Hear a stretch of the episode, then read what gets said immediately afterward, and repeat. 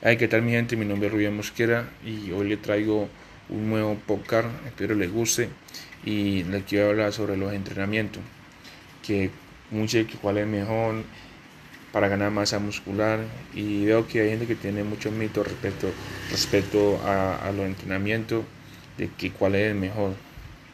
Bueno, eh, espero les guste el podcast y lo puedan compartir y le pueden dar like para escucharlo tienen que entrar a la aplicación de InShot o Spotify, ahí lo pueden encontrar. Eh, o si no, pueden ingresar a mi, a mi perfil de Instagram en la biografía, ahí, ahí voy a poner el link, igualmente en Facebook. Así que mi bueno, iniciamos. Para uno entrenar, para, para uno entrenar, uno siempre debe saber, debe saber eh, hacia dónde va su objetivo, cuáles son sus objetivos. Si es de pronto tener un cuerpo tonificado, si es, de pronto eh, marcar bien, si de pronto eh, llegar a competir. Entonces, eso hace mucho énfasis donde uno siempre entrena relacionado a su objetivo. En mi caso, yo entreno para competir, entonces manejo muchas cargas, manejo cargas altas, cargas medias, cargas bajas, donde es, eh, es diferente a la persona que está entrando al gimnasio y quiere de pronto, no sé, marcar. Entonces por eso siempre uno entrena relacionado a su objetivo. Bueno, eh, veo que hay gente que tiene mucho mito que me han preguntado a mí respecto a eso. Me dicen, para aumentar de masa muscular, el entrenamiento más eficaz es hacer entre 3 y 6 repeticiones. Bueno, se la por así de sencilla. Dicen que, para entrenar, para ganar masa muscular, un entrenamiento más eficaz debe ser entre 3 y 6 repeticiones. Si, si yo te digo a vos que, que, que, no, no, es necesario hacer, hacer 3 o, más, o, 6 repeticiones, que se puede aumentar más las repeticiones, eh, que es donde se crea de pronto un, un, estrés en el músculo, se llega a la hipertrofia. ¿Por qué no hacer lo siguiente? O sea, en vez de meterle cantidad de peso, coge un peso bueno, un peso opcional que tú puedas moverlo y en vez de sacarte 6 repeticiones, te sacas, te sacas 10 o 15. Por ejemplo, si una, si una persona que, que, que, con 180 kilos, 150, se hace, se hace 6 repeticiones. Si tú le metes 100 kilos, te vas a hacer, te vas a hacer 20 repeticiones. Entonces cuando llegue a los 180 ya no te hace 6, sino que te va a hacer 10.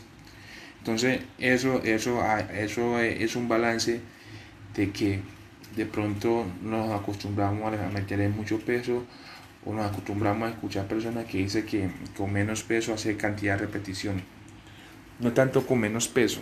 ¿Por qué? Porque si tú de pronto coges un, un, peso de unos 40 kilos y te hace 30, 40 repeticiones, eh, no, es, no, es, necesario hacer tanta cantidad de repeticiones, sino que es hacer una cierta cantidad de repeticiones que realmente a uno le generen un estrés en el músculo que, que, se, está, que se está entrenando.